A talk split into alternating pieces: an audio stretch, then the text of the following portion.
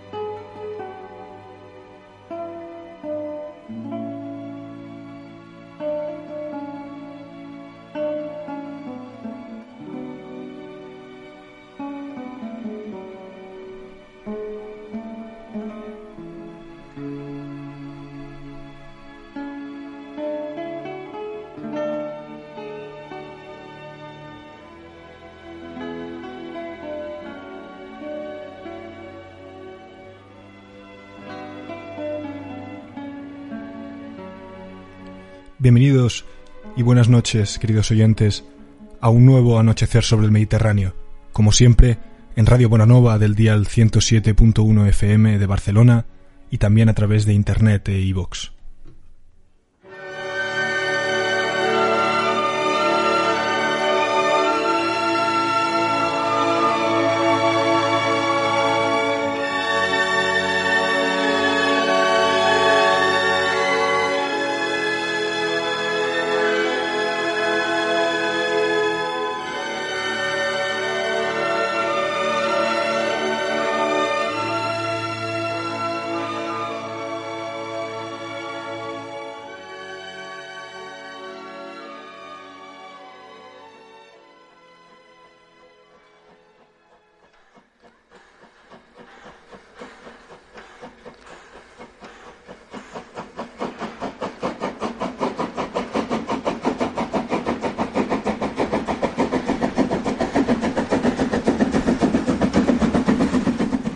Así, con una escena en un antiguo tren japonés, es como empieza una de las obras más conocidas del autor que hoy trataremos aquí en Anochecer sobre el Mediterráneo.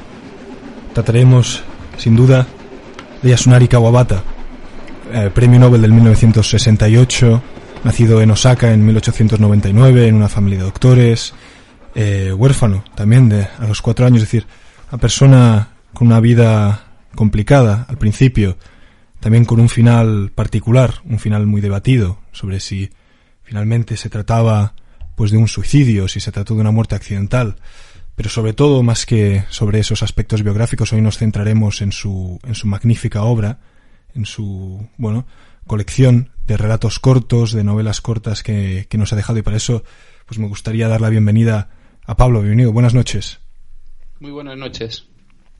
Pues nada, estamos aquí de, nuevo en otro en otra singladura, ¿no? De anochecer sobre el Mediterráneo Mm. y, y hoy pues para hablar un, de un autor muy especial para, para los dos porque creo que los dos hemos disfrutado muchísimo muchísimo con él eh, a lo largo pues de, de sus diferentes eh, etapas, ¿no? De ver un poco su, su evolución, cómo, cómo va perfeccionando, ¿no? La, el arte del, del relato corto a lo largo de su vida. Podríamos comentar, quizá para empezar, al- algunos eh, aspectos biográficos para dar un poco de contexto a esta figura literaria, si, si te parece bien. Nada mejor. Pues nada, lo que decía antes, ¿no? Que nació en Osaka a finales del siglo XIX. En, y una cosa que supongo caracteriza mucho su infancia, ¿no? Es haberse quedado huérfano a los cuatro años. pérdida. Exacto. Y ya no es solo eso, ya es que su hermana se va a vivir con muy pronto con, con una tía suya. Su hermana también muere a los 11. Su abuela muere po- su abuela, su abuela muere pronto también y después muere su abuelo Exacto. y él eh, no tiene se queda sin mode- se queda sin modelos eh, que imitar es, es una Especialmente por el, por el lado paterno, porque sí que luego se va con eh, familiares del lado materno y, y luego ya se va a un internado, etcétera, pero bueno, claro, le queda mm, pocos vínculos, digamos, de, de familia, Sí. ¿no? una sensación de desarraigo muy grande siente Exacto. y supongo que eso también explica pues eh, su cierta digamos inseguridad emocional que muestra pues eh, en, en, su juventud en temas como por ejemplo el amor eh, y también supongo que eso le dieron suficiente suficiente ya vista hacia adentro como para saber que que en ese momento lo que debía hacer era trabajar y trabajar para conseguir entrar, eh, bueno, superar el, el dificilísimo examen de, de, la universidad para entrar en la Universidad Imperial de Tokio. Mm. Que de hecho entró para estudiar literatura inglesa. Una cosa sí, no, y él tenía un perfecto conocimiento de, del inglés y creo que del francés también, ahora mismo no estoy seguro. Eh, pero bueno, sí, él nada más eh, en su, en su infancia ya empezó a leer y se propuso que iba a ser escritor y muy pronto publicó lo primero que tenemos conservado son el, diario de su decimosexto cumpleaños, que es una reelaboración literaria, bueno, muy limitada porque realmente se suele aceptar que es el texto tal cual él lo escribió, que describe pues los últimos momentos de su abuelo, que es un texto completamente desgarrador que en el que él abre completamente su ánimo. Y también pues la novela corta, bueno, no más que novela corta, simplemente relato La bailarina de Izu, que, probablemente sea también una experiencia autobiográfica, fue un relato de muchísima difusión, de la misma manera que mm. los de manera que los trenes que iban a, a, esa, a esa península, la península de Izu, acabaron siendo llamados bailarinas, porque ya estaba asociado el, ya se acabó asociando el concepto. Sí, de hecho, un, japonólogo estadounidense, Edward uh, Seidensticker, que de hecho, junto con Donald King, fue de los que, digamos, eh, no eh, se encargaron de darle el premio Nobel, digamos, pero sí facilitaron mucho la entrada de Kawabata en Occidente a partir de sus traducciones al inglés, de su difusión, etcétera. Sí que lo separa un poco de otros autores, ¿no? Como Tanizaki, principalmente por su preferencia por la autobiografía en, sus escritos, ¿no? De incluir mucha parte de, su propia vida, mientras que, por ejemplo, que también era algo común en la literatura japonesa del momento, pero digamos que Tanizaki sí que opta por introducir personajes eh, más distantes ¿no? de su propia figura. Por ejemplo, lo que tú dices, ¿no? tampoco resulta difícil ¿no? ver al Kawabata adolescente en la bailarina de Izu, por ejemplo. No, y, también sabemos que País de Nieve está basado en un encuentro mm, real del cual ella elabora la historia, ¿no? Pero existe ese, ese punto con la, de, de conexión con la realidad, digamos. Sí, también Kawabata tiene una cosa particular y es que en la literatura japonesa contemporánea, a partir de la apertura de Japón Occidente, ¿no? pues igual que se industrializan, pues igual importan, eh, importan eh, textos de los autores clásicos europeos, importan la Biblia, importa a Shakespeare, importan sobre todo el naturalismo, el romanticismo, el simbolismo, todo les llena de golpe y los japoneses se vuelven, eh, muchos se vuelven locos por asumir todas estas influencias, leerlas. Y Kawabata, aunque leyó muchísimo durante toda su vida y como tú has dicho estudió inglés, eh, yo creo que muestra más una preferencia por, por el elemento japonés. Eh, él siempre. Eh, él, reconoce que su principal influencia, y no es el único, ¿no? Mismamente, tanto Tanizaki como él elaboraron una, una traducción propia del Genji Monogatari, esa novela del siglo entre los siglos 9, 10, 11, de 1600 páginas escrita en una lengua que no pueden entender los japoneses, no, sería para nosotros casi como el latín. Eh, pues él la traduce, la traduce y, la publica, y esa es una de sus mayores influencias. Bueno, realmente lo, que tú dices, ¿no? Tenía eh, tanto interés por la literatura japonesa que tras graduarse de la carrera de literatura inglesa, cursó y se graduó eh, de la carrera de literatura japonesa en 1924. Es decir, que, supo, supongo, eh, adentrarse también en el mundo de la, bueno, de, explorar su lado más japonés más que simplemente, eh, digamos, eh, dedicarse a, a, seguir aquellas tendencias de, de Occidente. Y también es interesante un poco los tiempos en los que vivió, porque eran verdaderamente turbulentos. O sea, pasó a través de la democracia de Taisho, luego el militarismo de Showa, luego la guerra del Pacífico, la ocupación americana, y si te al final de su vida incluso empezó a ver el milagro económico, que supuso pues la, la rápida pues industrialización, modernización, etcétera. Es una cosa, es una cosa tremenda.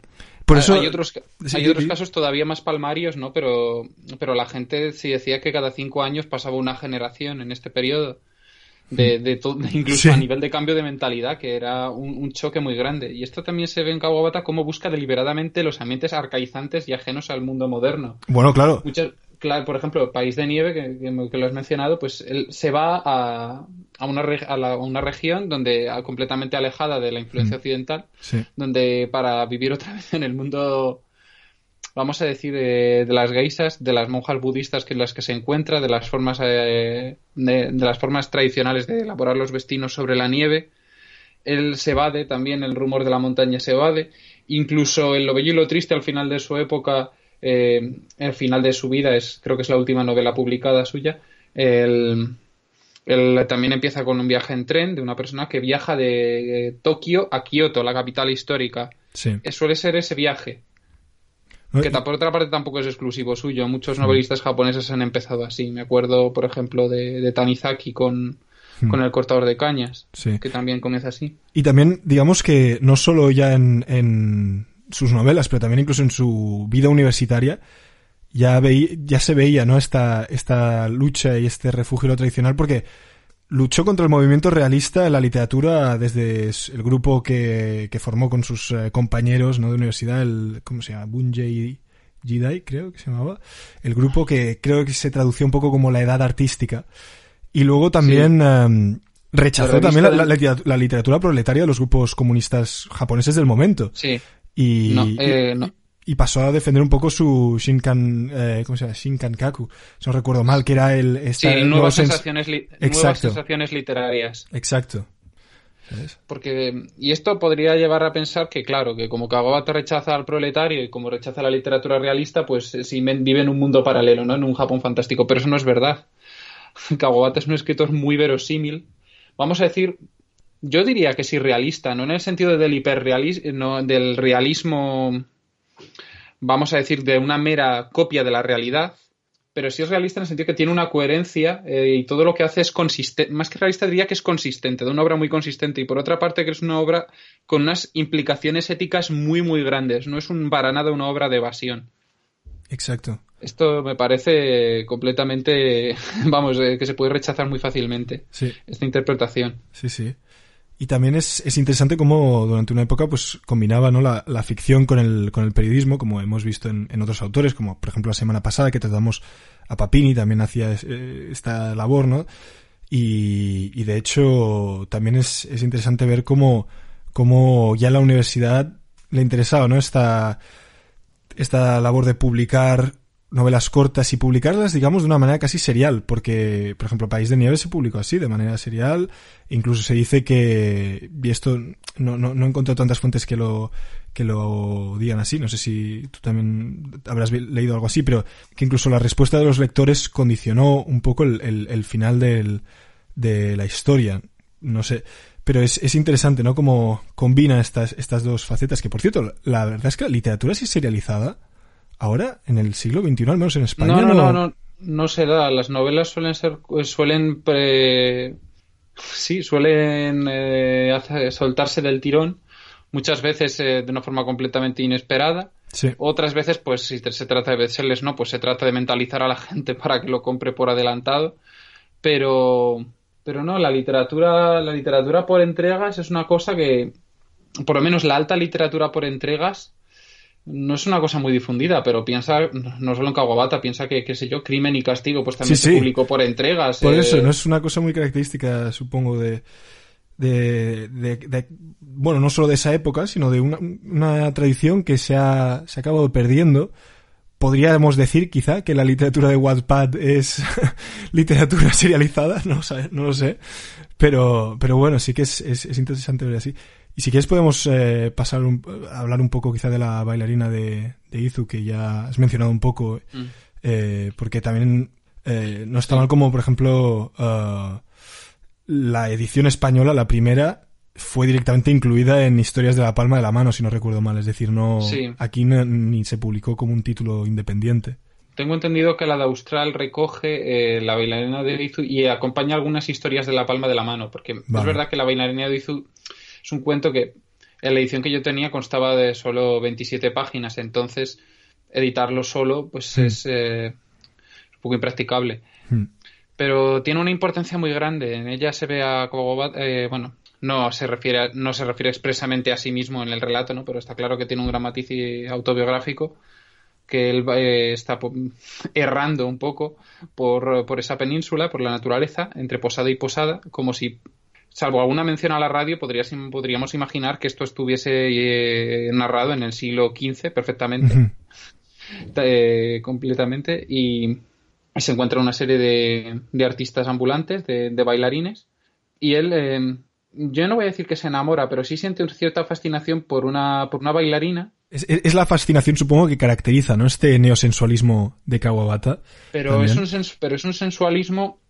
Él descubre luego que es, que es una niña, que es muy joven. Sí, y, y, se alegra, se alegra por la inocencia y se alegra por la alegría que tiene. Y se alegra porque le hacen caso a él, porque se siente querido. Es decir, sí, cuando oye una conversación, ¿no? En la que dicen que es que es eh, que bueno les cae bien también al, grupo si no recuerdo mal se refleja eh, que le caen las lágrimas y ese es el final del relato sí sí eh, ahí se ve como la necesidad que él tenía de sentirse querido y de sentirse hmm. aceptado sí. Que por otra parte pues difícilmente pudo aceptar pudo conseguir en vida. Es verdad que se casó y que quiso a su mujer pero también es uno de las de los relatos más digamos alegres ya que supongo pasa la juventud pues tiene una, un carácter quizá más, más tierno, no sé si definirlo como tierno, pero sí que al menos no tiene tanto aspecto dramático como, como si tienen eh, otras de sus obras.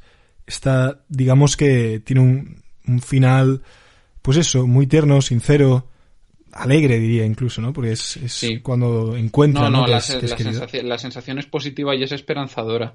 Hmm. Sí, sí. La verdad es que es... Eh, un relato que para ser el primero, ¿no? Creo que lo escribió con unos 26 años, ya demuestra lo, lo, lo, que iba a venir después, ¿no? Supongo que ya un aviso a navegantes. No, no, eh, aquí se, se, suele decir que esto es el principio de su trayectoria y que no es una cosa como desligada, sino que... No, lo sé, lo sé sí, pero... Está muy unido orgánicamente. Al sí, sí, sí, sí, exacto. O sea, pero me refiero a que, a que para tener la edad que tenía, eh, está escrito realmente bien, es decir... Pero más asombroso me parece todavía el diario del decimosexto cumpleaños, que suele editar, está también editado en el mismo volumen, mm. y porque porque es que es, brutal. es decir, se ve completamente el desarraigo del hombre, sus contradicciones y, y sus sufrimientos. Es como la contrapartida. Es mucho más fácil imaginar la bailarina de Lizus si antes te has leído este relato, porque de alguna manera la risa y las lágrimas del protagonista se explican. Hmm. Sí, sí. ¿Cómo se siente reparado? Exacto. Luego, después de, este relato corto, publicó La pandilla de Asakusa en 1930 eh, y también publicó en 1933 sobre pájaros y animales, eh, que la verdad es, es eh, un relato breve bastante interesante. Es, es, extraño, ¿no? Porque en el fondo es eh, de, un hombre que de camino a un teatro ve pues una jaula de pájaros y eso le lleva eh, por un camino de memorias, ¿no? Recordando diferentes momentos pues de su vida relacionados con la cría de diferentes animales, pues de pájaros, de perros. Y eso también lo relaciona con su antigua novia, Chicago, que es la que va a ir a ver al, al, teatro. ¿no? Que está ya en decadencia. Sí, me ha recordado un poco, no muchísimo, es casi un salto pindárico, pero sí que eh, me ha recordado ligeramente a, Delibes, ¿no? El autor gris, como le llamaba Josep Pla, en esta manera que tiene de tratar la, efímera vida de los, de los animales, ¿no? Cómo viven y mueren. Es, es realmente duro. La sensibilidad me ha parecido muy... Eh, sí, la, sensibilidad de, ambos escritores me parece en algunos casos cercana. Mm. En algunos nombres, porque hay distancias insalvables más, eh, más allá de las espaciales e incluso idiomáticas. Sí, sí. Pero la sensibilidad hacia la naturaleza entre los dos escritores me parece, sí me parece que tienen esa preocupación. Hombre, y tiene momentos muy duros. Hay un momento donde el protagonista que está criando cachorros va viendo cómo se le van muriendo y eso le lleva a recordar a, su novia, Chicago, bueno, a su antigua novia, Chicago, que eh, luego pues eh, explica cómo perdió su segundo hijo por un marido que tenía un hombre bruto que le confronta, ¿no? Acerca de ello y luego también explica como poco después dejó de verla con el primer hijo, ¿no? Y, y, y lo sentencia, sentencia este, este breve trozo diciendo que Chicago no pudo ser tan despreocupada como el Terrier de Boston, que son los perros que, bueno, el, uno de los perros que tiene mata a uno de los cachorros y hace referencia a esto, es decir, es muy duro con, con esta sentencia. Es eh, sorprendentemente, sí, Sí. intenso, pero la verdad es que es, es, es un relato que, Mm. que sí que es un poco extraño, digamos. Eh, no sé si quizás es por culpa de la traducción que tengo, que no creo que sea directa. Estoy bastante seguro que No, debe de ser del hay muy poca, de Kawabata hay muy pocas traducciones directas. Hay incluso desde del inglés y del alemán he visto yo. Sí, yo creo que la que tengo de este relato es del, del inglés. Pero bueno, y luego ya después de, de Sobre pájaros y animales, en el 37 publicó País de Nieve, que es... Es, eh, es su primera gran novela. Exacto. Y que, bueno, pues en un lugar aislado, ¿no? Que parece intocable ante el progreso y el paso del tiempo, pues indudablemente trae elementos de modernidad, el telegrama, la radio. Incluso se podría decir un poco que la tuberculosis intestinal del hijo de la profesora de música no es eh, algo, digamos, completamente moderno, ¿no? Pero sí que es algo que ya trae de Occidente, que lo trae hacia, hacia eh, bueno, este escenario junto con el estudio del ballet del, del protagonista, que es, es extraño, digamos, porque nunca ha visto eh, una obra de ballet occidental, pero, pero defiende que es como esta, este sueño que decide vivir, ¿no? Después de haber tenido ciertas desilusiones, vive en esta ilusión que se ha creado. Pero si quieres hacer un, breve resumen del argumento a nuestros oyentes, mm, adelante. No, a ver, pues País de Nieve realmente es una obra eh, que va sobre la evasión de, un hombre que vive en la ciudad con su familia y con su trabajo. No llegamos a saber realmente cuál es, bueno, más allá de que se dedica en parte a la crítica cultural y llega a un paisaje, llega a, un país, a una zona de Japón apartada, un país remoto, el país de nieve, que es una zona de Japón, ahora mismo no sabría decir cuál es. Sé que es uno de los lugares del mundo donde más nieva, porque el monzón coincide con, con el invierno. Y en este lugar, pues tiene una serie de relaciones un poco ambiguas, eh, con varias geisas eh, rurales venidas a menos. Y va y viene, va, va, y viene un par de veces. Y en este ambiente nota como que está cambiando, pero su, falsa de, su falta de responsabilidad ética eh, le, asfixia. Yo creo que en parte puede ser eh, una crítica un poco autocrítica eh, dentro, de Kawa, de, dentro del propio Kawabata. Es decir, es una persona, el protagonista es una, es, es una persona con una mentalidad muy estética, muy metido en sí mismo, muy... Busca una, be una belleza tan ideal que no es real. Por ejemplo, el ballet, ¿sabes? Le, le, le gusta Exacto. el ballet, pero nunca ha visto ninguno sí, tan sí. ideal. En ese sentido, creo que Kawabata puede proyectar algo de sí mismo en la obra. Me parece interesante. Y bueno, tampoco bueno, es que pueda derramar, de contar toda la trama, porque sí, claro. que sea poco, poco, poco, poco sí. compleja. Y la belleza sí que es un, un, tema que lo recalca muchas veces Kawabata a lo largo de la, de la obra, ¿no? Las termas, la nieve, etcétera. Es, eh, acaba tomando realmente el foco principal. Había pensado que quizá podríamos hacer una pequeña pausa musical. Eh, dejamos descansar un poco a nuestros siguientes y volveremos eh, después de la pausa que conectaremos con Tokio, con Japón, eh, donde pues hablaremos con Siena Müller eh, acerca de País de Nieve. Nos contará un poco cómo es esta novela, ya no desde nuestros ojos occidentales, sino desde su punto de vista más oriental. Así que para la primera pausa musical había pensado que sería pues eh, eh, curioso ver, bueno, escuchar la canción del Koto de, del Dave Brubeck Quartet en el libro Impresiones de Jazz de Japón que realizaron después de, de viajar por el país. Eh, tuvieron una gira por ahí y al volver eh, de todo el, bueno, de todos los diarios eh, de viaje que escribieron, de las imágenes que vieron, eh, compusieron este, este fantástico álbum que recomendamos a todos nuestros siguientes. Así pues, eh, allá vamos.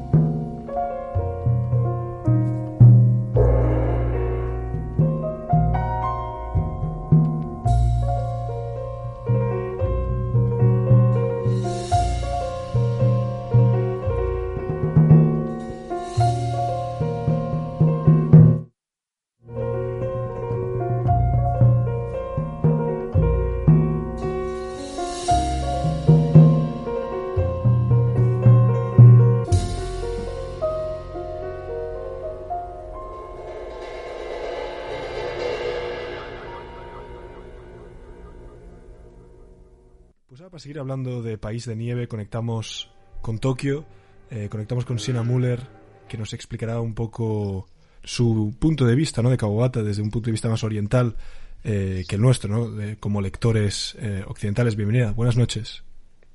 Buenas noches. Pues nada, estábamos ahora hablando un poco de, esta obra, ¿no? De, de Kawabata. Te queremos preguntar un poco sobre todo acerca de la, de la introducción, porque su introducción es una de las más conocidas, ¿no? Cómo abre el, el bueno, novela con, esta imagen del tren. Y sobre todo, eh, queríamos preguntarte un poco acerca de, este, de esta ambigüedad que han señalado algunos traductores de Kawabata a la hora de traducir, eh, bueno, su obra en general y especialmente yo lo he visto en esta, como era un, trabajo complicado. Vale, sí, em, el, creo que Yukiguni, que es eh, País de Nieve, sea una de las obras más ejemplares del, ejemplares del estilo de, de Kawabata. Y sobre todo la introducción creo que representa muy bien mm, su prosa que es muy eh, lírica y poética y que, que, se acerca mucho a aquella que es la, la tradición de, de, los haikus eh, de y de los rengas, que son como estas cadenas de poesías. Um, y entonces yo creo que quizá es una buena idea empezar leyendo la versión original y luego quizá puedo ir comentándola un poco, si, si os parece bien. Perfecto, por mí perfecto. Vale. Perfecto. Vale. Vale. Um, 国境の長いトンネルを抜けると雪国であった。夜の底が白くなった。信号場に汽車が止まった。 向かい側の座席から娘が立ってきて、島村の前のガラス窓を落とした。雪のきれいが流れ込んだ。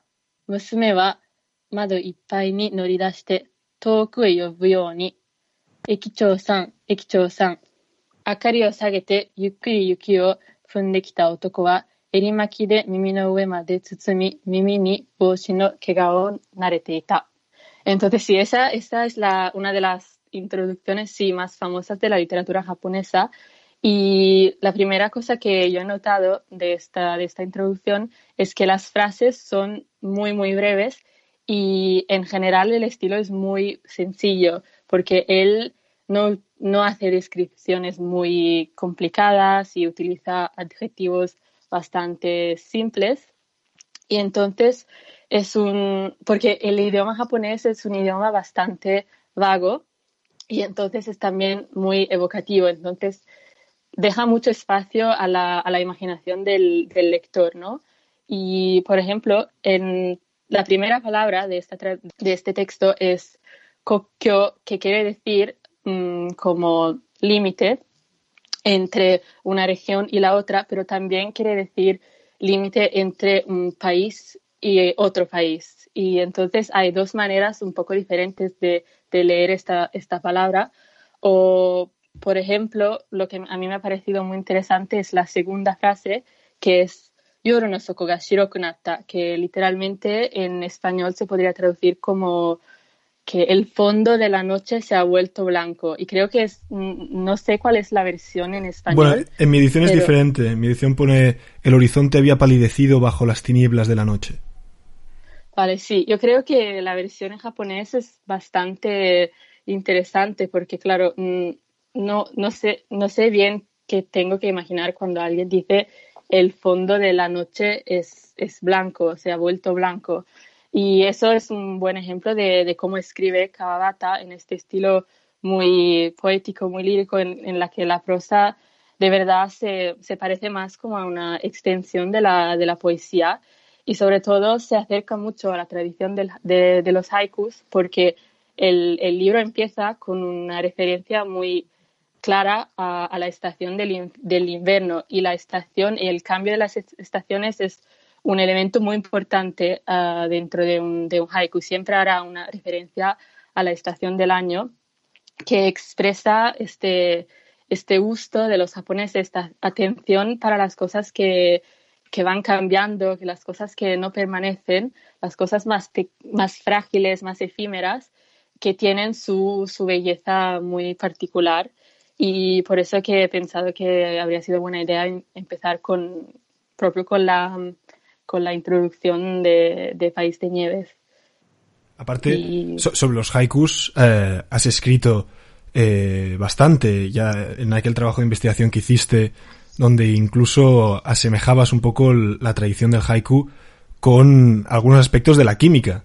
Sí, iba, había comparado un poco cómo funcionan las moléculas que, que aportan el, olor a las cosas, porque claro, el haiku, la poesía japonesa, es algo, mm, es un conjunto de palabras mm, muy pequeño eh, que sin embargo se mm, puede, tiene un poder evocativo muy fuerte, eh, como también el arte japonesa o la música, que deja mucho espacio a la, a la creatividad del, del, lector. Entonces, mm, el haiku, la poesía, mm, se vuelve más como en, en, un diálogo entre quien escribe y quien lee la poesía. Y eso siempre me ha gustado muchísimo.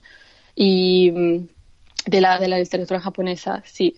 Y sobre esto hace bastante hincapié, de hecho, Kawabata en su discurso del cuando recibió el premio Nobel, ¿no? Como va haciendo poco a poco referencias, pues, a, al arte japonés, eh, por ejemplo, a la pintura, etcétera, y va describiendo lo que tú dices, ¿no? Esta, esta cosa tan delicada, ¿no? Que, que sí, sí, sí. Habla, por ejemplo, sí, de todas las tradiciones japonesas muy famosas, como la ceremonia del té, o el arte de la jardinería japonesa, de los bonsais que tienen que representar como la versión en miniatura de la naturaleza que, puedes, que todo el mundo puede tener en su casa. O, por ejemplo, la, la ceremonia del té también es muy famosa porque la taza del té no es simplemente una taza de donde se bebe el té, pero también representa como un universo espiritual y eso se refleja también en la poesía y por eso me parece muy interesante. Ya he hablado un poco de sí, de cómo la prosa se acerca, su prosa se acerca mucho a la poesía y eso es muy típico de, um, Kawabata. Es algo que no se ve mucho en, el ensayo que escribe cuando recibe el, premio Nobel, porque eso es un texto muy, de un, escrito en un japonés muy difícil y muy arcaico, de esos, de, el, el japonés muy tradicional, mientras que el japonés que utiliza en, en Yukiguni es mucho más moderno y accesible para todos. Y mm, por eso creo que la dificultad del, de Yukiguni no, no consista mucho en, en, el, en el lenguaje que él usa, pero más como en el, en el interpretarlo, porque hay muchas cosas que, que él deja como inexpresadas y que el lector tiene que hacer las conexiones entre las frases y entre uh, las imágenes. Y en el caso y... del traductor, supongo, mm, a, acabar escogiendo ¿no? algo, porque, claro, en el español claro, supongo que, que, es más difícil transmitir. Partido. Exacto, transmitir sí, esa ambigüedad sí. es muy difícil en español. Y en general el japonés es un idioma bastante ambiguo, porque como no tiene, mmm, no tiene artículos, no tiene géneros, no tiene números en las palabras, es un poco ambiguo, la verdad. Y entonces todo tiene que le ser leído a través del contexto. Por eso que me parece un idioma tan difícil de traducir a, al italiano, al inglés o al español, en cualquier idioma, la verdad. Y sí. Bueno, con lo de los artículos se me ocurre que se podría traducir al latín. Habría sí, que, efectivamente. Debería, debería, debería, intentarse. Sí, sí, Bueno, yo ya te regalé la gramática japonesa escrito por un tal Diego Collado del siglo XVI, así que cualquier día te puedes poner te puedes poner a, a, traducir obras japonesas entonces al latín. Es, ¿no? ese, ese, mismo, ese mismo Diego Collado escribió una historia general del Japón que algún día podría alguien editar o escribir, qué sé yo, podría escribir yo un trabajo de fuentes latinas en la fuente en, en, modelos latinos en la historia de Japón de Diego Collado. Exacto. Sí, sí, sí. Pero también vi que Kawabata, eh, por lo visto, bueno, igual que otros muchos escritores japoneses, ¿no? Eh, tenía como modelos las, eh, las obras del periodo clásico japonés, ¿no? De, de sí, sí. el Genji, el, sí, el, el Genji, las, cancio las, can las, canciones de Ise, o cómo se llama, los cantares de Ise, traduce Antonio Cabezas, y el libro de la almohada eh, de, de Seison Agón, perdona la pronunciación horrorosa que diga, eh, Y esto es una cosa curiosa porque aquí en Occidente es verdad que mucha gente pues lee el Quijote, pero normalmente en, España, pero normalmente la gente no pasa de ahí. La actitud de respeto o, de agradecimiento, de influenciarte por la literatura del pasado es mucho más limitada. Eh, se hacen referencias muy, fácil, muy facilonas, tenemos 12.000 versiones de la Odisea contemporáneas, pero, pero son fáciles y no dejan de ser actualizaciones. No me parece ninguna evocación del espíritu antiguo. Sin embargo, en Japón veo como una especie de continuidad muy grande. Y yo desde fuera, me imagino que una persona de dentro lo verá, lo verá mejor. Sí, sí, lo, lo que me, la impresión que he tenido de Kawabata es la de un hombre que, aunque haya vivido en, en una edad moderna, en una época en la que Japón se estaba abriendo cada, más, cada vez más al, al contacto con, con los otros países y las otras culturas del mundo más occidental, que es un hombre que se, se ha quedado un poco como atrapado en, en, un Japón más antiguo, más tradicional, ¿no? En el Japón de los haikus y de basho, de los rengas y de las geishas.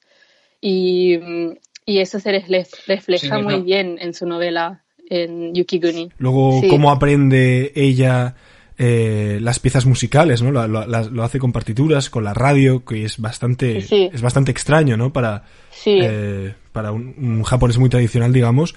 Y luego también eh, es eso, ¿no? La figura de la geisha choca, ¿no? Con ese, esa persona que huye de Tokio para refugiarse en las montañas. Exacto, exacto. Eso de empezar la novela con el tren, de las novelas japonesas que he leído, creo que es un comienzo relativamente corriente. Si mal no recuerdo, empezaban así también el, el, cordador, el cordador de cañas de, Tanizaki, eh, la misma, el lo bello y lo triste de, de Kawabata, con también empieza así. Eh, Endo, que ya escribe en otro periodo, ¿no? pero saco Endo también, eh, cuando Silvo empieza de esta manera, seguro que hay muchas más novelas así, pero no deja de ser llamativo, sobre todo como elemento de contraste. Efectivamente. De transposición de, un mundo a otro. O de... Bueno, del viaje al fin y al cabo al, al, país de nieve, ¿no? Esa casi como portal a otro, a otro mundo. También esta novela yo tengo la impresión de que es, eh, pasa una cosa, y es que toda la acción se desarrolla en el país de nieve. Todo lo que pasa fuera del país de nieve, es decir, las instancias cuando los personajes están fuera, desaparecen. Sí, Inmediatamente regresa. Y no sabemos tampoco nada de su vida anterior, ni siquiera se describe. Se da unas pinceladas, pero es el país de nieve. Parece que hay como una especie de, lupa, ¿no? Ahí. Y que todo el resto del mapa está oscuro. Eso también va como con la idea del vacío, de lo que te tienes que imaginar. Sí, que la, idea del vacío... Me atrevo, a, decir. Sí, y, la idea del vacío que... Como, bueno, ya que hablábamos antes del, discurso del premio Nobel, es, una idea que él desarrolla mucho y que siempre quiere separar un poco de la idea de la nada o de la idea del vacío occidental. Digamos que tiene una concepción del... de, de esta idea diferente y, defiende que es, es, una dimensión, digamos, más espiritual que nihilista. Pues eh, ahora nos encantaría que nos eh, leyeras, eh, por favor, los dos primeros tanka de, del, que incluyen el discurso del premio Nobel y que, bueno, está publicado en el libro Dos ensayos con el nombre del Bello Japón y yo. Cuando quieras. Haru wa hana, natsu hoto aki wa tsuki, fuyu yuki saete keri.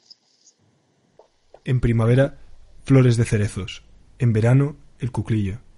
En otoño, la luna. Y en invierno, la nieve fría y transparente.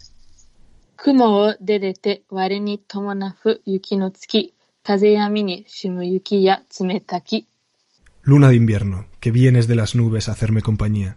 El viento es penetrante, la nieve fría. La traducción está bien, la que, la que tengo aquí delante de mí, de los dos ensayos.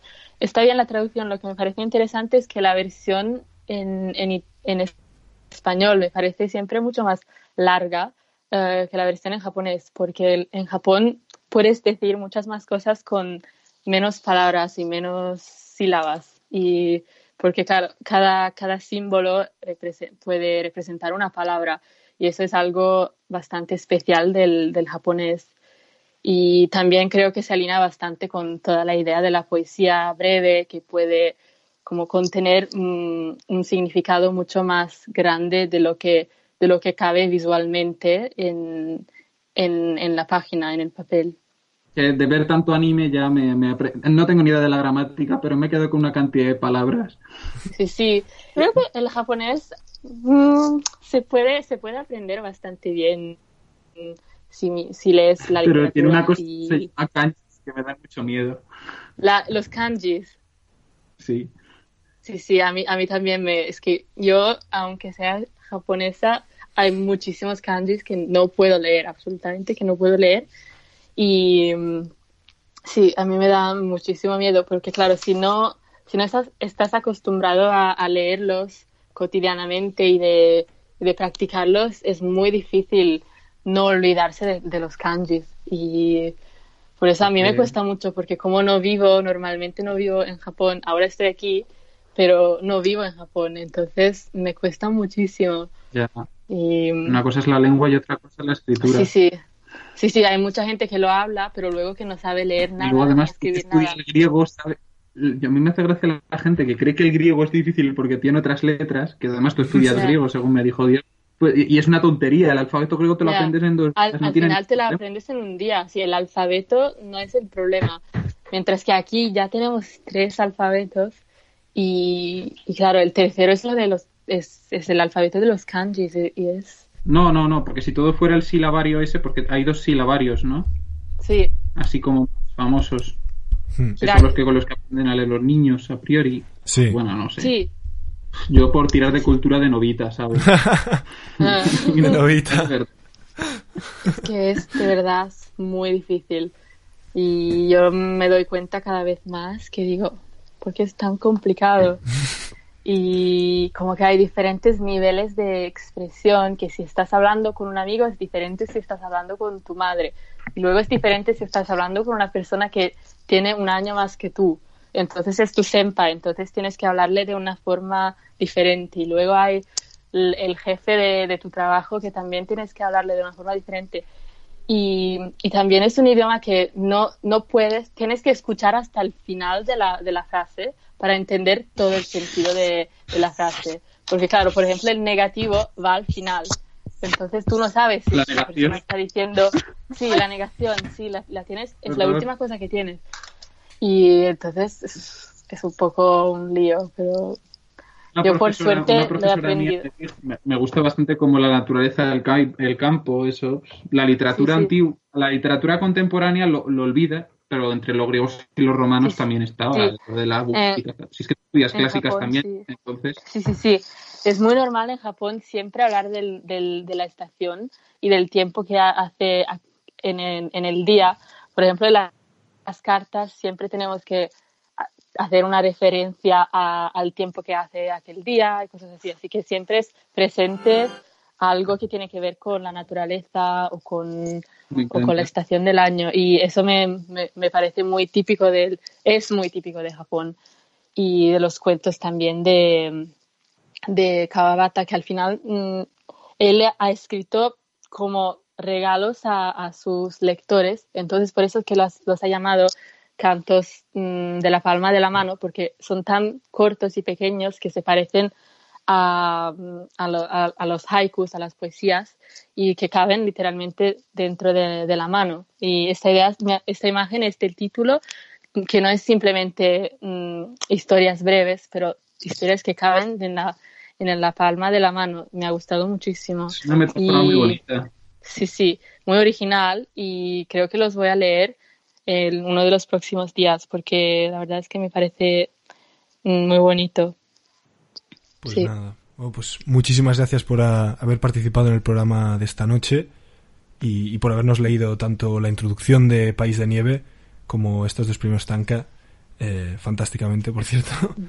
Y, y nada, muchísimas Gracias. por estar con nosotros y espero que si volvemos a hacer un programa, que lo haremos, sobre otros autores japoneses, podamos volver a contar contigo. Vale, muchísimas gracias a vosotros y mm, buenas noches. Buenas noches. Oyasumi nasai.「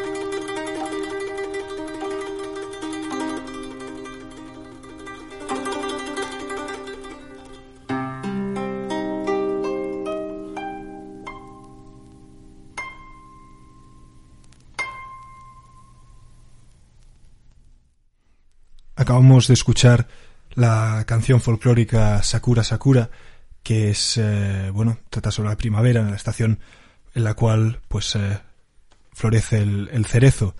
Y, bueno, es, una canción eh, muy característica del, del digamos, porque es una que en teoría está dirigida pues para los niños o la gente que está aprendiendo a tocar este instrumento y concretamente hemos escuchado la grabación de Kimio Eto que era un músico japonés ciego que toca, bueno, que tocaba este instrumento tradicional japonés que es el koto. De hecho es, eh, es una, una grabación que la encontré de una manera un poco extraña porque solo se ha editado en vinilo y, y lo encontré en, un foro de estos extraños de música que no se encuentra en ninguna otra parte, una grabación que ya habéis podido escuchar que tiene un poco de ruido, eh, pero me pareció una, una grabación fantástica que tiene muchísimas otras canciones eh, preciosas y supongo que ahora ya debe estar en alguna parte de YouTube porque sí que he visto que más recientemente eh, ha vuelto a ser eh, relativamente conocido este este músico. Pues nada Pablo hemos hablado ahora de País de Nieve con Siena. Podríamos ahora ya pasar a hablar pues de otros relatos de, de Kawabata por ejemplo podemos hablar un poco del maestro de Go Em, Antes de hablar del maestro de Go, quería hacer la aclaración de que eh, después de la Segunda Guerra Mundial, que fue evidentemente un, un mazazo para, para todos los japoneses, no para toda su conciencia, ver al emperador claudicar como un ser humano más ante los americanos. Hmm. Kawabata dijo que solo podía escribir elegías después de ese momento. Aunque es verdad que muchos críticos han insistido en que no hay cambios en, en sus novelas, ¿no? Cambios esenciales. Mm. Que sus novelas anteriores ya eran elegíacas de por sí. Pero bueno, esto es lo que dice el autor. Y desde esta etapa se muestra una conciencia un poco más. a veces un poco más decadente, ¿no? Tan. vamos a decir. El Maestro de Go es una obra. es una obra que tiene bastante enjundia, ¿no? Es una obra, periodi es una obra periodística, de hecho, de hecho es la elaboración literaria de... Incluyendo fragmentos, incluyendo fragmentos de sus columnas que hacía para el, eh, Shinbun, no sé cómo se llama, Mainichi, Mainichi o una cosa así. Shinbun, que era el, periódico en el que trabajaba. De hecho, no sé si era el mismo que publicaba eh, sus eh, relatos serializados. Eh, de eso ya no estoy tan seguro. Pero sí que en, la, en, el, Maestro de Go incluye directamente trozos de sus columnas, de sus crónicas, digamos. Y, y bueno, y luego también reelabora partes para, supongo, realzar, ¿no? Esta, esta visión de un, de un choque entre dos generaciones, ¿no? Entre tradición y modernidad entre un pragmatismo, digamos, y una tradición. El, el Go entendido como técnica y el Go entendido como arte, este juego de mesa. No es que sea un rechazo frontal por la tradición el jugador más joven, sin embargo ya es, ya es otro enfoque, ya es otra cosa. Y es, yo creo que es una obra muy, muy elegíaca, es, es la muerte de un mundo con una grandísima tristeza y, y además la, una de las frases del final que se repite varias veces que es eh, no me gusta que la gente muera. Es, brutal. Sí. Eh, también es porque lo mete con, mucha, con mucha naturalidad. Hmm. También es interesante cómo gana el, joven la partida, ¿no? Que a base de movimientos rápidos, digamos que empiezan a desconcertar un poco a un rival eh, con muchísima experiencia, con mucho recorrido, acaba, entre otras razones, eh, bueno, eh, ganando. Creo que si no recuerdo mal eran unos 237 movimientos, una cosa así, seis meses de partida. Una locura. Una insana. Sí. Y de hecho Kawata consideraba que este era su, su mejor relato. Eh, también es interesante ver cómo la partida de verdad ocurrió en 1938, que era, si no recuerdo mal, en pleno militarismo de Showa. Sí, eh, justo antes de la, de la participación en la guerra. Claro. Y, y, ya cuando se publicó en 1954, tras acabar la, la guerra, no queda nada, ¿no? De ese contexto militar. No, se, ha borrado. Exacto. Aunque por otra parte tampoco está muy marcado dentro de la obra. Es verdad que hay, detalles, aparece, se asoma, ¿no? Cuando dice que le da tableros de Go a los militares, que los anima. Bueno, claro, es que era un juego que jugaban mucho, si no recuerdo mal, samuráis, militares, etcétera. También, eh, al margen de este, de este relato, también escribió El rumor de la montaña, que creo que según el, eh, según el Club del Libro Noruego, está entre, que es una lista de los 100 libros más que ellos consideran más importantes, El rumor de la montaña está, está incluido en los 100 libros de la literatura universal. Yo no es que yo no comparto en absoluto esa lista, pero este libro, pero este libro sigue del mundo, ¿no? Sí, pero este libro es muy pero este libro es prodigioso. También y muy denso. Además tiene la particularidad de tener unas 300 páginas que supera es con creces la, la, de que no suelen pasar las 100. Sí, sí. Y luego, y luego, para terminar, pues terminó con un relato, eh, con, un, con una historia ¿no? que es, es, tremenda, que se llama Lo Bello y lo Triste, donde en mi opinión ya hace una síntesis, eh, en mi opinión es la síntesis total de su arte. Otras personas pueden tener otra opinión. Pero me parece el culmen, ¿no? Donde está todo lo anterior recogido, relaborado, eh, con mucha con mucha arte, con mucho disimulo, dentro de un ambiente incluso más melodramático que lo anterior. Ah, y por supuesto también la, las mil grullas, ¿no? Sí, esta nos la, nos la hemos dejado por el camino. Esta venía incluso antes del maestro de Goy del sueño de la montaña. Es verdad, que también que suele venderse como una celebración de la fiesta del té, pero en realidad quien se lo lea pues verá que en realidad es una degradación absoluta. Bueno, él ya lo dijo en el, en el eh, discurso del premio Nobel, cómo había caído en, una suma decadencia, eh, se había degradado la, calidad tradicional de, la ceremonia del té en el, en, el en el momento histórico en el que vivía. Eh, yo creo que es, bueno, es una, una visión particular acerca de esta, de esta ceremonia del té. Eh, pero sí, nos la, tristemente nos la hemos saltado antes. Generar la conciencia de degradación de, de, la sociedad ¿no? y de los valores tradicionales en Kawabata es muy aguda. Más aguda aún fue en su discípulo Mishima, que con el que tuvo una relación. Bueno, mi, Kawabata fue el que le abrió las puertas de la alta literatura a Mishima, ¿no? Que, que se diese a conocer. En su correspondencia se muestra un agradecimiento profundísimo entre, entre los dos, también porque Kawabata en algún momento se sentía indigno de ganar el premio Nobel, se sentía, sentía que el premio Nobel tenía que haberlo ganado Mishima. Mishima, por supuesto, viceversa, ¿no? O sea que se sentían mal los dos. y, y, pero la conciencia tan aguda de Mishima al que podríamos dedicar algún programa. Sí, Eh, pues, definitivamente. como, como es conocido, pues, eh, pues el hombre pues se suicidó, hizo un suicidio además muy espectacular, ¿no? Que perturbó mucho a, Eh, perturbó a mucho a Kawabata, Kawabata y- diciendo que había tenido pesadillas muy durante probable- 200, 300 noches Y es muy de- probable que el posible suicidio, bueno, más que probable suicidio de Kawabata Hmm. eh, estuviese condicionado por el suicidio Sí. de, de- de su amigo Yuki Mishima, una persona con la que había intimado mucho. Kawabata estaba casado, ¿no? Eh, y, y es verdad que tenía relaciones con, mucha, con varias personas, ¿no? Era una figura importante, sin embargo, da la impresión de que la soledad nunca le abandonó y que por otra parte el conocimiento de lo más oscuro de la naturaleza humana que hace también en las obras no son luminosas, es decir, te lees por ejemplo en Lo bello y lo triste o en la ceremonia o en Mil grullas el conocimiento de lo negro de la naturaleza humana está expresado con una elegancia, con un disimulo, pero, pero está ahí. El, el hombre tenía que, para asimilarlo de esa manera, tenía que estar hecho polvo. Sí.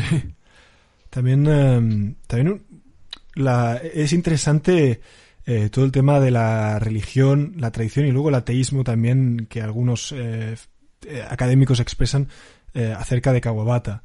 Es, es una posición extraña, digamos, porque yo no la he acabado de entender muy bien. Eh, A ver, diríamos, yo diría que es que el concepto de Dios, como se entiende en Occidente, Sí, o, eh, es ajeno a la era prácticamente ajeno a la mentalidad japonesa anterior a la llegada, anterior a- al Meiji, ¿no? sí.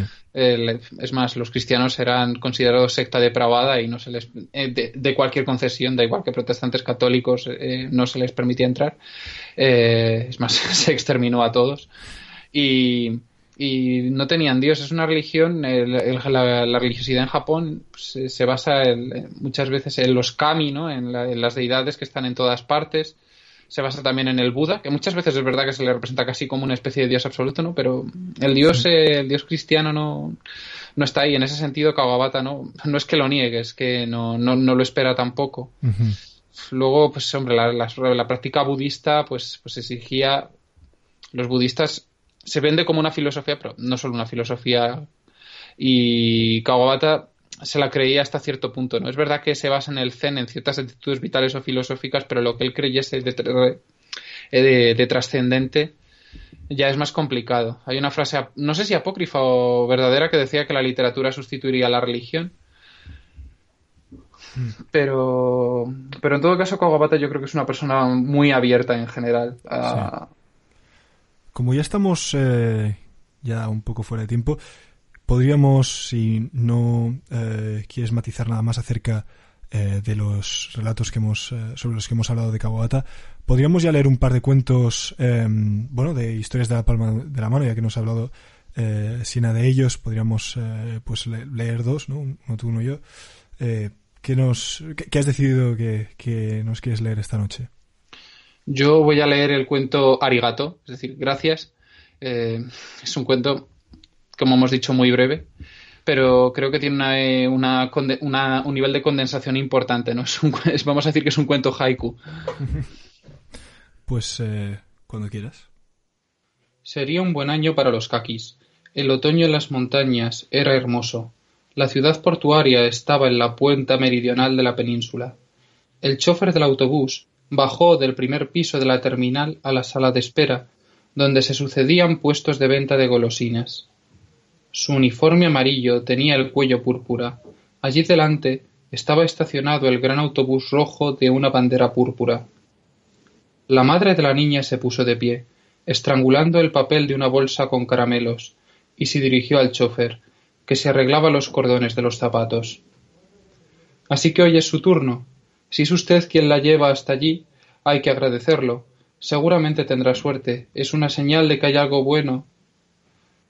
El chofer miró a la muchacha que estaba al lado de la mujer y guardó silencio. No podemos seguir aplazando esto para siempre. Además, el invierno está casi a la vuelta de la esquina. Sería una pena enviarla con el frío. Si de todos modos debemos hacerlo, me parece que es conveniente hacerlo con este tiempo todavía agradable, y he decidido acompañarla hasta allí. El chofer, el asintió con, eh, sin decir palabra y caminó con el aplomo de un soldado hasta el autobús para acomodar el cojín del asiento. Por favor, toma asiento aquí delante, señora. No hay tanto traqueteo. Tienen un largo viaje por delante. la mujer iba a una aldea por donde pasaba el ferrocarril, que quedaba a sesenta kilómetros al norte, para vender a su hija. Sacudido a lo largo del camino de montaña, la joven clavaba los ojos en la espalda del chofer, que estaba justo delante de ella. El amarillo del uniforme colmaba su visión como si fuera un mundo en sí mismo. Las montañas que iban apareciendo se partían y pasaban de un hombro al otro del hombre. El autobús atravesaba pasos muy elevados. Se cruzó con un carro tirado por caballos, y éste se hizo un lado. Gracias. La voz del chofer era clara cuando saludaba y graciosa graciosamente inclinaba la cabeza, como un pájaro carpintero. El autobús se encontró con una carreta llena de trastos que también se aportó para cederle el paso. Gracias. Un carretón. Gracias. Un rickshaw. Gracias. Un caballo. Gracias. Si bien el chofer ya se había cruzado con veinte o treinta vehículos en diez minutos, nunca dejaba de ser cortés, y aunque tuviera que conducir durante cientos de kilómetros, nunca descuidaba su conducta, y era como un cedro bien erguido, simple y natural. Habían pasado a eso de las tres. El chofer había tenido que encender las luces a mitad del camino, pero cada vez que se encontraba con un caballo, las apagaba. Gracias, gracias, gracias. Durante todo el trayecto fue el chofer con mejor reputación entre los conductores de carretas, carretones y jinetes. Cuando el autobús llegó a la plaza de la aldea, en medio de la oscuridad, la muchacha empezó a temblar y se sintió mareada, como si le flotaran las piernas. Se aferró a su madre. Un momento, le dijo ésta a su hija, y corrió tras el chofer para implorarle. Mi hija dice que lo quiere. Se lo pido, se lo ruego con mis dos manos en oración. Mañana, mañana ella será el juguete de otro hombre, un hombre cualquiera. Por eso, si hasta una muchacha de buena posición de la ciudad, con solo viajar unos kilómetros con usted. A la mañana siguiente, al amanecer, el chofer dejó la modesta pensión y cruzó la plaza con la postura de soldado. La madre y la hija corrieron tras él. El autobús rojo, con su bandera púrpura, salió del garaje y quedó a la espera del primer tren. La jovencita subió primero y acarició el asiento de cuero negro del chofer mientras se mordía los labios. La madre se defendía del frío cerrando el cuello de su kimono. Y ahora debo llevarla de nuevo a casa. Esta mañana ella lloró. Usted me increpó. Compadecerme de ella ha sido un error. Voy a llevarla a casa, ¿de acuerdo? Pero solo hasta primavera. Sería una pena enviarla ahora que va a iniciarse la temporada de frío. Puedo arreglármelas, pero cuando el tiempo mejore ya no, ya no podré tenerla en casa. El primer tren le arrojó tres pasajeros al autobús. El chofer acomodó su cojín. Los ojos de la muchacha se fijaron en la cálida espalda que tenía ante sí. La brisa matinal del otoño se deslizaba sobre ellos.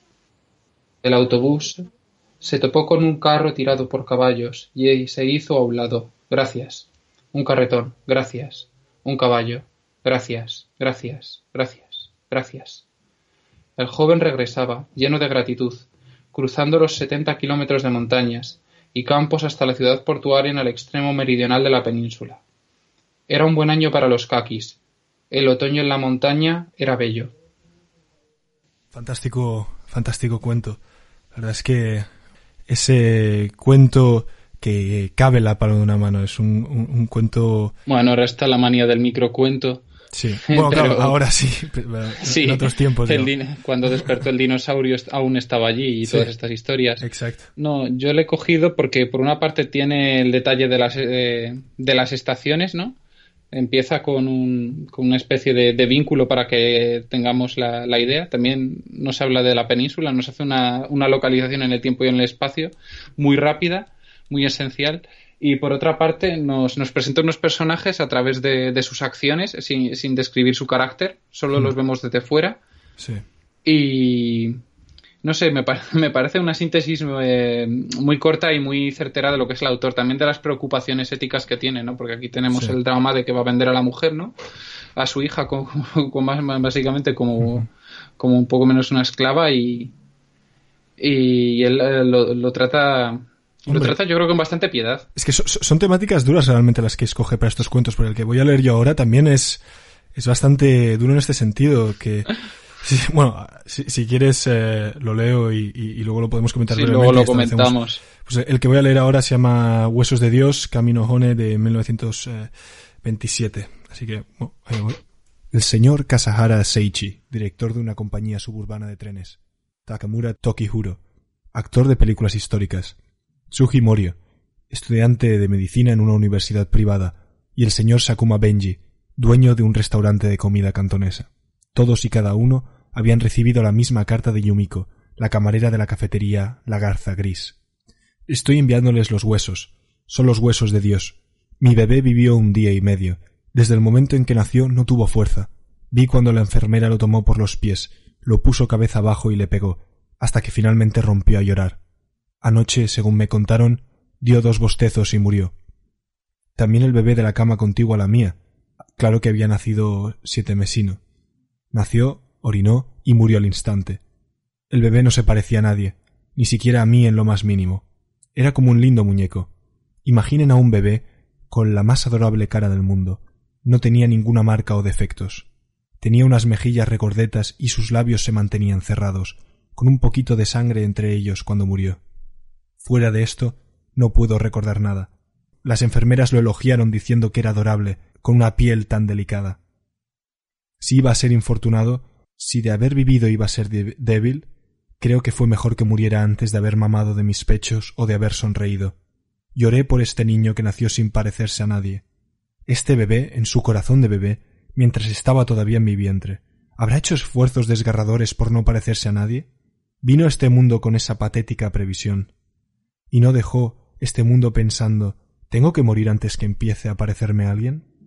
Ustedes, y es mejor decirlo con todas las letras, todos ustedes, hasta ahora, incluso si me hubiera acostado yo con cientos, miles de hombres, habrían puesto cara de desentendidos, como si esto importara tanto como cuántas tablas de madera pavimentan la calle. Sin embargo, cuando quedé embarazada, vaya bataola que, ar- que armaron. Todos ustedes, caballeros, justamente ustedes hacer algo así, vinieron con un gran microscopio masculino a escudriñar en los secretos de una mujer. Hakuin, el monje, no importa que sea una historia de otros tiempos, tomó el bebé de una muchacha soltera en sus brazos y dijo Este es mi hijo. Dios ha rescatado también a mi hijo. Al bebé en el vientre, cuando pensaba tristemente a quién debería parecerse, Dios le dijo Mi querido y amado niño, parécete a mí, nacerás como un Dios, porque eres hijo de Dios. A causa de la desgarradora previsión de este niño, no puedo decir a quién de ustedes quería yo que se pareciera, y por eso estoy enviándoles a todos una parte de las cenizas. El gerente, que se había metido deprisa la pequeña cajita de cartón blanco en el bolsillo, la abrió furtivamente dentro de su automóvil. Ya en su oficina, al llamar a la bella dactilógrafa para un dictado, tuvo ganas de fumar. Al buscar en su bolsillo, la cajita con las cenizas salió junto con el, con el paquete de Happy Hits. El dueño del restaurante olfateó las cenizas, abrió su caja fuerte y colocó adentro la cajita, después de retirar la recaudación del día anterior para enviarla al banco. El estudiante de medicina estaba viajando en la línea del ferrocarril de la gobernación cuando la cajita de cenizas que llevaba en el bolsillo fue aplastada por los macizos muslos de una estudiante linda como un lirio, arrojada contra él por una sacudida del tren. Se dijo creo que me casaré con esta muchacha, y quedó encendido con una intensa lujuria. El actor de cine, tras volcar las cenizas en una bolsita secreta en la que guardaba membranas de pescado y cantáridas, salió corriendo a una sesión de rodaje. Un mes más tarde, Kasahara Seichi fue a la garza gris y le dijo a Yumiko Deberías enterrar las cenizas en un templo. ¿Por qué las conservas? ¿Quién? ¿Yo? Se las di a todos ustedes. ¿Por qué habría de quedarme yo con algo? Bueno, a mí me... tiene un final y eh, yo creo que bastante intenso, porque es esta madre que, que se desentiende completamente, eh, al menos físicamente, de, de, los restos de su hijo. No sé, no sé qué te ha parecido a ti el, el cuento. A mí me parece muy impactante también en, impactante también en la línea del autor, por otra parte. Sí, ¿no? sí exacto. No, no, no, no, no, no sorprende por eso, sí. No demasiado inesperado. Sí, sí, sí. Como estamos sin tiempo, yo creo que no, no nos vamos a poder extender mucho más, pero bueno, pues yo creo que aquí podemos dejar a Kawabata por hoy. Eh, he disfrutado muchísimo con este autor, eh, como realmente con todos los autores o personajes que hemos tratado hasta ahora. Y nada, agradecer también muchísimo a Sina Muller por su participación esta, esta noche con nosotros, que hemos aprendido también mucho desde, bueno, a partir de su intervención en el programa. Y nada, muchísimas gracias a todos nuestros oyentes y nos vemos la semana que viene, como siempre los martes a las 10 de la noche aquí en Radio Bonanova del dial 107.1 FM de Barcelona, a través de radiobonanova.com, a través de anochecer.net y a través de iVoox. Así que muchísimas gracias y hasta la semana que viene. Buenas noches. Muy buenas noches.